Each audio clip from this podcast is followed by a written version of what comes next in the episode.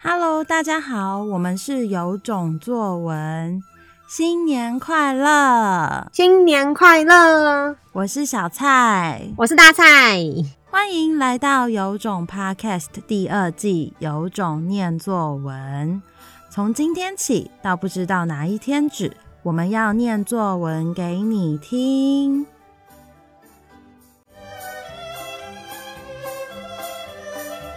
今天要念给大家听的作文题目是一次挫败的经验。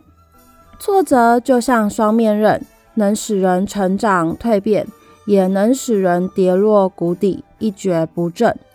挫折能是你通往成功方向的垫脚石，也能是你走向失败的绊脚石。每个人都有受到挫折的经验，我也不例外。从刚上小学以来，我柳月琴的琴艺一直都十分出色，在赛事场合也几乎是战无不胜。走在学校，大家都知道我比赛得了什么奖。一向走路有风的我，也因此而骄矜自满，时不时要与其他人炫耀一番。一直到前两个月，当我志得意满地去参加县赛，却得了让大家跌破眼镜的结果。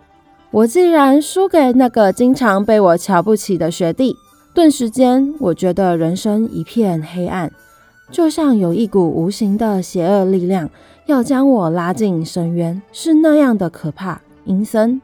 知名科学家爱迪生受了数千次的挫败，最终才发明出大家每天都在使用的电灯。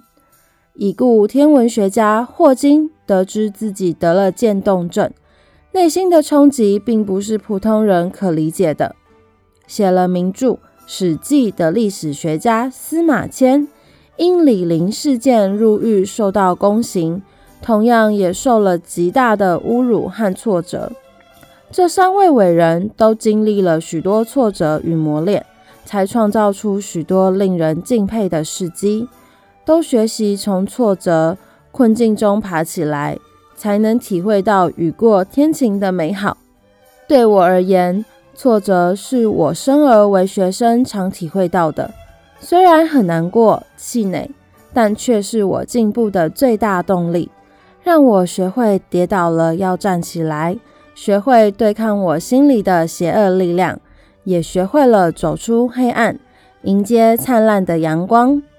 也许现在的我，就算经历了挫折，也没办法像那些伟人们一样，但我会学习勇敢面对挫折，成为更好的自己。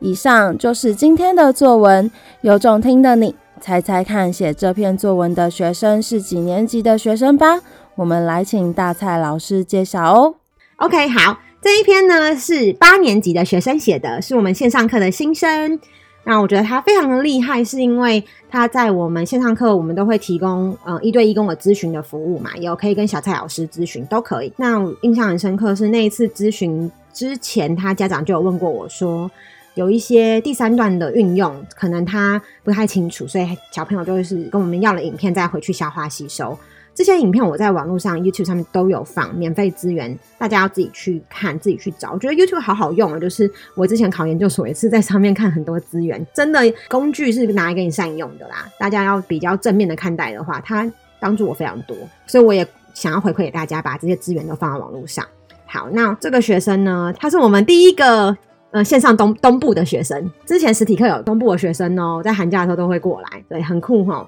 那反正呢，这个八年级的学生呢，大家有没有发现他文笔真的蛮好的，而且他是完全照着我们教的段落架构写，就是第一段解释名词挫败、挫折是什么，然后就开始讲，然后用分号，分号非常好用，因为它可以让你去凸显你，要呈现的东西，可以做出一个对比，或是做出一个排比的感觉。再来第二段。就是写个人经验，那个人经验其实不用很具体的描述，可是你要记得用譬喻句。他就说啦，顿时间我觉得人生一片黑暗，就像有一股无形的邪恶力量要将我拉进深渊，是那样的可怕阴森。这个譬喻句用得非常的好。好，再来第三段就要举例了，所以他举了爱迪生，然后我们教过的霍金，还有司马迁。司马迁我没有教，但是我不记得他有学过。对，这三个例子呢，他去呈现他们遭受过的挫败，跟他们怎么从挫折中爬起来。最后就是要总结你在他们身上学到什么，在这次的经验中学到什么，你要把这些经验跟自己的生命经验合并在一起，然后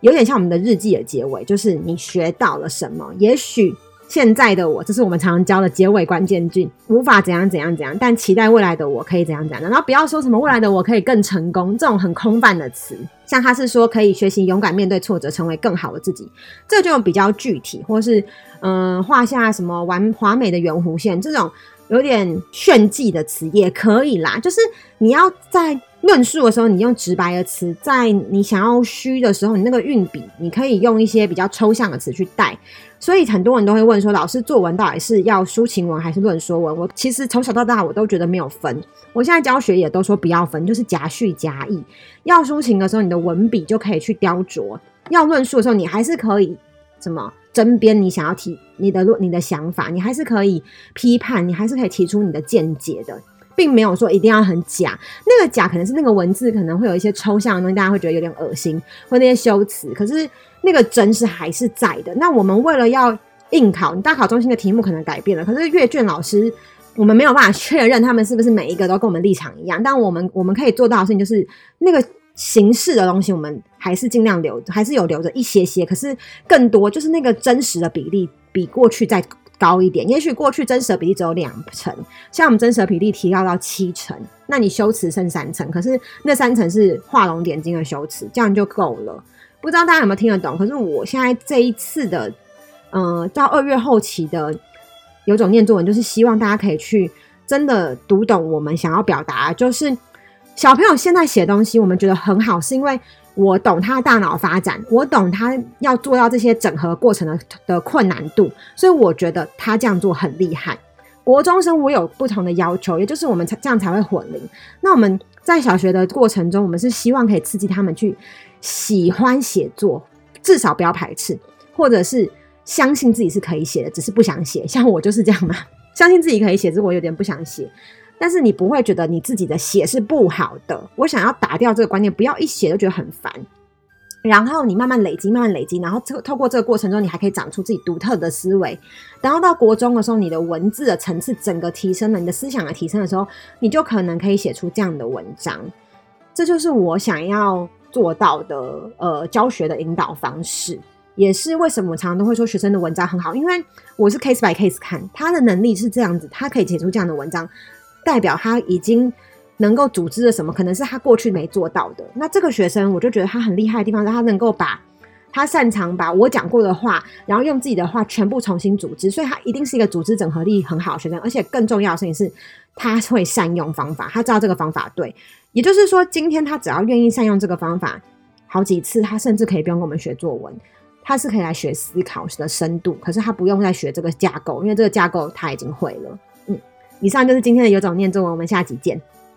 我们每天早上六点半都会更新一集有种念作文，喜欢的话要订阅我们哦。如果很想听到你的作文被念出来，也欢迎分享留言给我们。有种念作文，大家明天见，拜拜，拜拜。